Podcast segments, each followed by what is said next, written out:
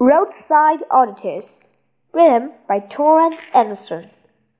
What is a thing? Giant signs at the side of the road asked. The thing.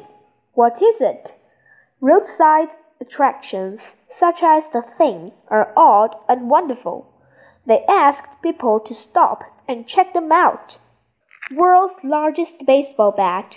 The world's largest baseball bat is taller than a five story building it stands beside. It weighs as much as three school buses.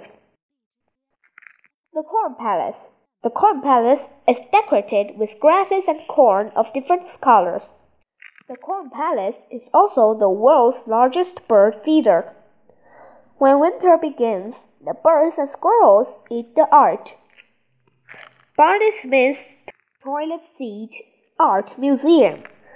Do you have an extra toilet seat? Bring it to Barney Smith's Toilet Seat Art Museum. Barney Smith had made more than one thousand toilet seats into works of art. Lucy the Elephant. The world's largest elephant is a six story building. You can climb inside.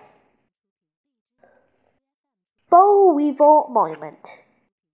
A hundred years ago, a bug called the boll weevil destroyed cotton plants in Alabama. Farmers had to grow different plants. In the end, that helped the farmers, so they built a monument to the weevil.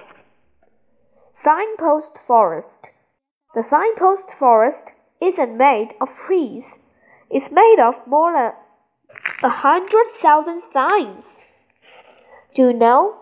Not all roadside attractions are made by people. General Sherman Tree in Sequoia National Park is the world's largest tree. It is thought to be between 2,300 and 2,700 years old. Carnhenge. In Nebraska, you can visit a model of England's Stonehenge. It wasn't built with old stones, but with 38 old cars. London Bridge. London Bridge started out in London, England. Then an American bought the bridge. He spent a lot of money to have the bridge moved to Arizona. World's largest basket. Workers at a basket company get to work inside a basket that's seven stories tall. When it was first built, a pilot flew his small plane through the handles. Stop and look. Roadside attractions grab people's attention and cause them to stop. Do you want to know what the thing is in Arizona? You just have to pull off the road to find out.